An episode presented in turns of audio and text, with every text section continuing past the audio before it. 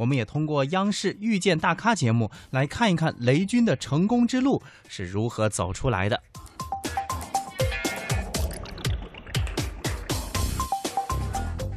二零一五年对于雷军来说显得尤为的忙碌。在此之前，他和他的小米掀起了国产智能手机的旋风，粉丝无数。到了二零一四年年底，小米的估值更是达到了四百五十亿美元，超过京东，紧追阿里、腾讯和百度。但是好景不长，整个二零一五年，小米接连遭遇挑战，到了年底甚至没有完成预定的销售目标。在这个过程当中，我一直在约雷军的采访。本来已经敲定的时间呢，也几次的修改，他一直在忙，我也一直在旁观他的忙，直到最终我们坐在一起，他仍然是比约定的时间晚了一个半小时。落座之后，我们不约而同的感慨：太忙了。雷军匆匆从外面赶回公司接受采访，此时已是下午三点，他说他还没来得及吃午饭。我我现在的时间表几乎安排不了任何采访，主主要是我们还在创业阶段，就其他的企业家，他们的企业都已经非常稳定。嗯。你你你比如说王石，他不在一线，他甚至我的感觉有点退休状态。呃，罗宾也好，马云也好，马化腾也好，但他们的工作主要是以决策为主。雷军说，他不当自己是大老板，而是创业者。而创业者就需要有创业者的样子。其实我们是约的两点，然后说到三点您还没吃饭，所以今天您的安排，你能跟我们谈一下吗？嗯，今天呢，啊，这个先说个抱歉啊，这个我不是一个喜欢迟到的人，我也很内疚，因为我们是弹性工作制的，所以九点半到办公室，十点开始呢，那个到十一点半。呃，我有一个董事会的电话会，呃，开完以后呢，呃，十一点半到十二点呢，是我跟我们一个重要的合作伙伴的电话会。到十二点之后呢，我们是一个呃，我们明年一个重头产品的产品讨论会，马上要上市的一个新产品呢，出了点错，所以呢，大家就找我商量，然后呢，一商量就商量到啊两点，也就是十二点的人等到两点钟了。好，他们跟我开完会呢，就到了三点。这个他们也没吃饭，所以今天不算是密的。密的平均一天应该有十一个会。啊，然后呢，我现在基本每天中午饭大概就是三分钟的时间。三分钟吃一顿饭，一天开十一个会。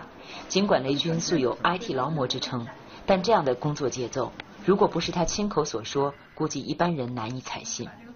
不过，这似乎恰好能解决人们的疑问：为何雷军二零一零年创办小米，短短几年时间就成为了该领域的颠覆者？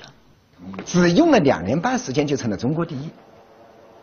每一个同行的发布会呢，都要踩我们几脚。而且，当我们成为目标以后呢，这个竞争又很激烈，所以我们好像成为了一个好。一个防守者，我说我原来是一个追赶者，是一个颠覆者，是个挑战者。今天我怎么突然莫名其妙成为了一个防御者？我说这个心态让我有一点没有转换过来。不管雷军的心态是否做好了调整，他都不得不面对如今竞争惨烈的手机市场，甚至也包括热闹的舆论场。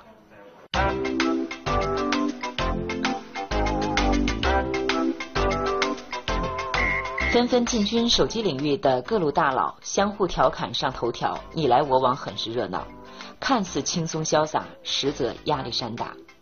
中国智能手机市场高增长时代已然过去，二零一五年出货量仅增百分之三。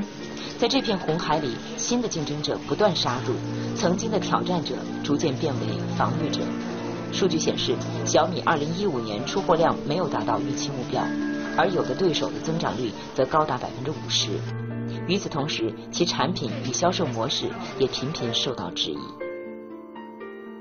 你周围的朋友，他们还会很多用 iPhone，他他他们会不好意思吗？会想把手机藏起来？呃，我觉得呢，呃，应该来说的话呢，呃，这也是所有国产手机同行共同努力的目标。我觉得我们得正视一点，我觉得苹果在这个世界上还是比较领先的。所以我觉得啊，整个国内产业啊，在跟全球竞争的过程之中，我觉得我们还得承认差距，面对差距怎么赶超？我我相信我们应该越来越接近，我们应该比的是我们的进步，对吗？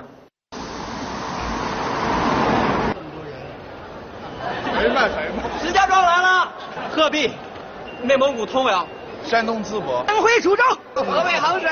我是长沙过来的，长沙。哦，长沙过来，跑这么远呢？买了站票，二十个小时过来的，为了参加的发布会。啊，为为什么？因为我我喜欢小米，热爱小米。喜欢小米的什么呢？喜欢小米的各种东西，它的精神。小米成了我生活中的一部分。在业界，小米几乎不打广告，一直靠米粉的口口相传，每个米粉都是它的推销员，所以每一次新品发布会，米粉都像极了去朝圣。十一月二十四日，小米二零一五最后一场新品发布会，演讲中雷军几度哽咽。这场被媒体形容为深情表白的发布会，让现场小米的粉丝几近泪崩。上周礼拜四晚上，北京的第一场雪，寒风刺骨。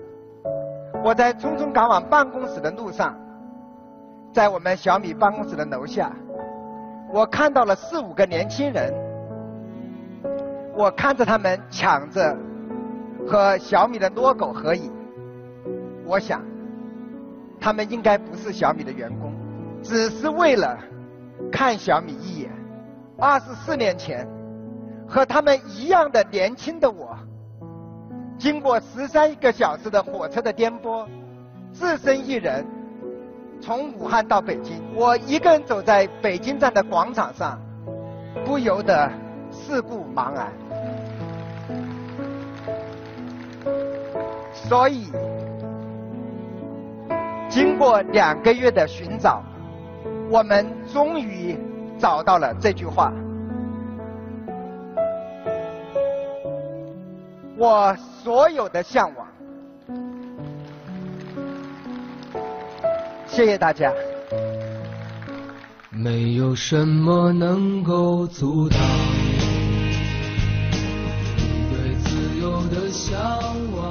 一场手机的发布会能搞得如此有情怀，这正是雷军的成功之道。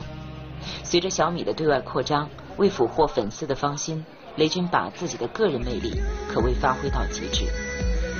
哇！二零一四年八月，雷军参与冰桶挑战。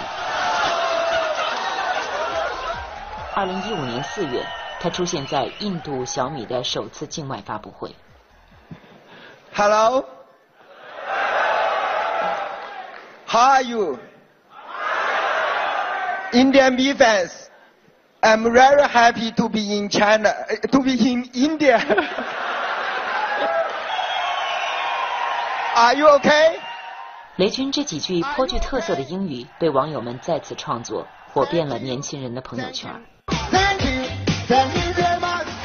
How are you, Indian me For I? Okay, Indian? We 这也是小米很成功的方式，叫很多种说法，大家叫粉丝经济呀，或者叫呃米粉啊，有很多啊。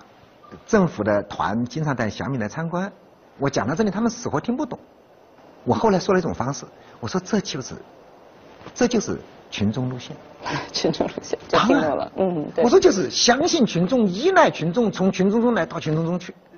哎，他们说这个讲得好。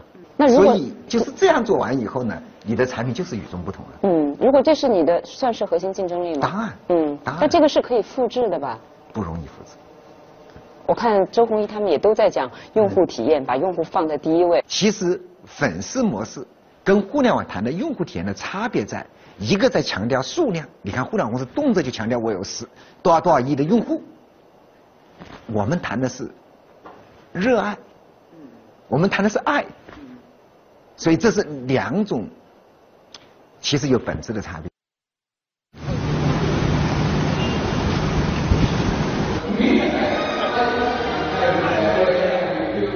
事实上，如今追捧雷军的远不止米粉，在创业领域，雷军是不折不扣的创业导师。雷军那句著名的“站在风口上，猪都可以飞起来”的理论，更是被不少创业者奉为创业圣经。二零一五年六月二日，受潘石屹的邀请，雷军参加一场旨在指导创业者更好创业的活动。热情洋溢的创业者们大多都把问题提给了雷军。是马云的观点，他说就是一阵风吹来，然后猪都可以飞到天上，然后风没了，可是摔死的还是猪。请问雷老师，我们是应该脚踏实地，在大学毕业之后，在一家企业就是认认真真、踏踏实实的去干两年、干三年，再去创业。然后我想问问这个。这个问题，我们是应该如何选择？以我们这年轻人的观点。呃，大家听懂了没有？他这个问题是个典型的陷阱问题。我终于有一个解释的机会，因为那个那个非猪理论是我提的啊，最近也成了很多人批驳的焦点，说我是机会主义者。这个可能大家对整个我讲这句话的背景不了解。任何人成功，在任何的领域。都需要一万个小时的苦练，如果没有基本功，谈飞猪的话，那真的是机会主义者。所以呢，大家千万不要忽略，今天在空中飞的那些猪，他们都不止练了一万个小时，可能练了十万个小时以上。我觉得这就是大家被忽略的前提。如果你是大学一年级，我建议你首先把英文学好。对吧？我我真的这个真的觉得很遗憾的是，因为我的英文水平比较差，搞得我的母校因此蒙羞。我还是我们武汉大学的杰出校友。我看网友评论说我们武汉大学的英语都是体育老师教的。这个括号只有我一个人英语比较差，除我以外，其他的武汉大学的校友英文都很好。雷军的勇于自嘲给现场带来欢声一片，不过接下来他的坦率更让人心情复杂。东道主潘石屹举办这场活动，旨在请各路名流帮着宣传自己的新家业，但雷军的评价却是这样的：我觉得潘总把这么奢华的建筑物做成创业的社区啊，这还是一个很大的壮举。但是呢，我觉得这个环境好的有点让人觉得不真实。我觉得创业其实还是一个挺挺辛苦的活，要劳其筋骨，饿其体肤，是吧？这么这么好的办公室都有点不敢想象。反正我坐在这里总觉得很梦幻的感觉。我觉得在这么梦幻的环境下创业会不会更有创意？我不知道。你们注意到了吗？就是你让一个工程师出身的一个创业者去撒谎，非常困难。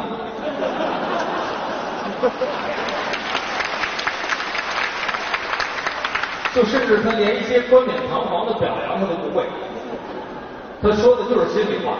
据说有雷军参加的活动，现场一般不会冷场。不过他说，他其实最喜欢的还是待在公司研究产品。在他的微博上，几乎都是有关小米的信息。他说他从心底还是排斥参加各种社会活动。我们在中国这个社会上是个人情社会，对吧？这个你每天都有。潘总请您去，你说不来，好像是不是也有点会？对，好，那件事情对我有价值，但是仔细来讲，其实我不应该参加，因为参加你在路上的时间、讲话的时间、吃饭的时间，正常我已经开了四个会了，可是我只做了一件事情。那个上次采访 Robin 的时候，我说你很喜欢坐在电脑面前，不太喜欢坐在人的面前。他说啊，是这样。是这一点我还挺羡慕 Robin 的。嗯。因为大家都把都认为 Robin 不擅长跟人打交道，他就可以不做，也没有人指责。大家都觉得雷军的亲和度很好。你看，你能不能来一下？比如说今天上午我正在开个电话董事会，好，我们负责的副总裁能跟我敲门说，哎呦，哪个区域的领导来了，你能不能出来再打个招呼？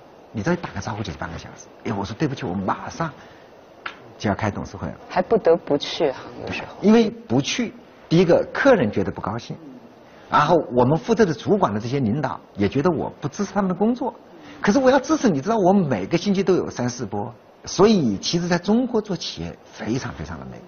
让雷军累的不只是领导的视察，甚至同学的造访也给他带来困扰。举个例子，我小学同学来北京，哎，给你打个电话见十分钟，嗯，你说没空，来了肯定不是十分钟，是吧？而且他之前没有排到你时间表上，他现在临时找你，你每天有十个会，你你想你怎么插吧？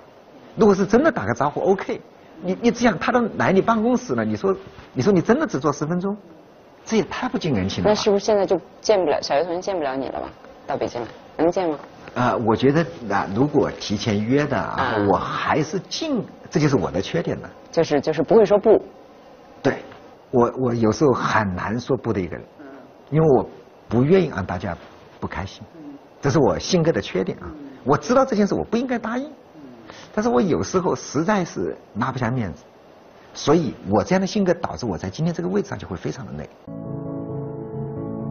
一九八七年，雷军考入武汉大学，他用两年读完别人四年才能读完的课程，并包揽学校几乎所有的奖学金，是典型的学霸，并在上学期间开始创业，赚到了人生的第一桶金。拿到了，拿到了，我们拿到投资了，多少钱？十万块啊！人民币吗？是。后来他执掌金山，在业界也颇有口碑。为了将金山打造成国内软件市场的冠军，雷军在长达十九年的时间里，每天工作十六个小时。不过，金山上市却历经波折，眼看一波波年轻的企业都后来居上，他苦熬到二零零七年才让金山上市。啊，用下我的相机，来来来，用我的相机拍一下。今天呢是十月九号啊，早晨九点多啊，我们站在香港的这个交易市场的门前啊。今天对于金山来说是个非常特别的日子，创办了十九年的金山软件呢，今天啊终于在香港主板挂牌上市，我心情可能跟一般的刚上市的 CEO 不一样，我觉得我心情非常的平静。雷军随后从金山辞职。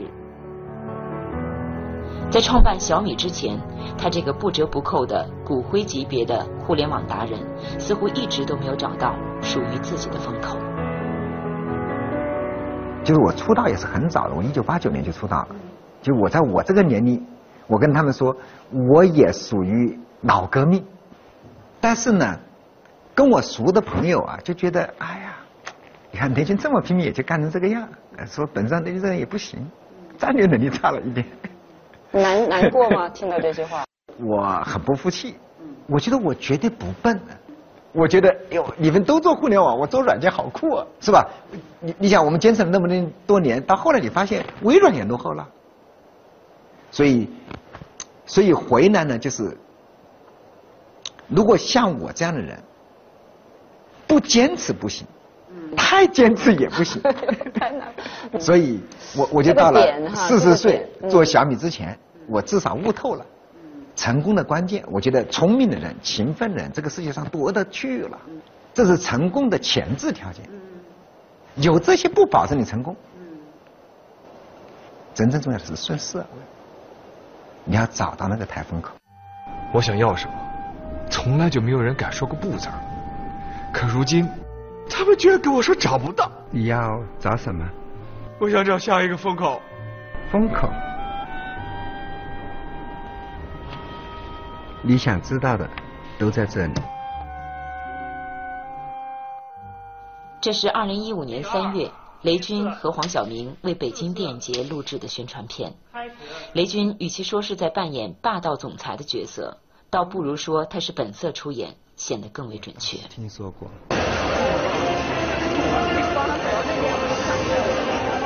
在如今各行各业都在积极拥抱互联网的背景下。雷军成为北京电影节的重要嘉宾。徐导先面对镜头，我们先来拍个照片。主办方为所有来宾准备了红毯秀，但雷军并没有参加。节约时间是雷军的不二法则。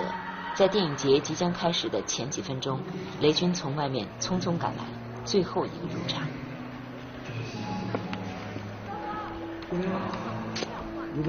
哎，雷总在哪？啊，雷总，我想跟您说一句话。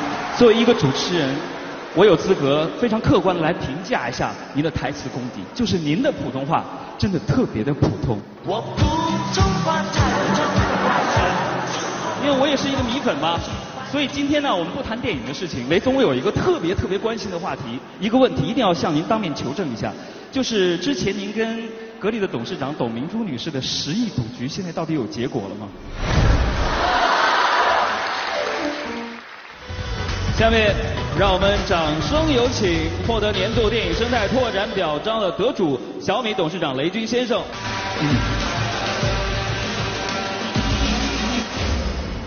大家晚上好，我保证三分钟讲完。随着互联网和电视相结合以后，我们就跟内容产业开始联姻了。所以呢，去年呢，我们发起了一个十亿美金的投资基金，在专项投资电影。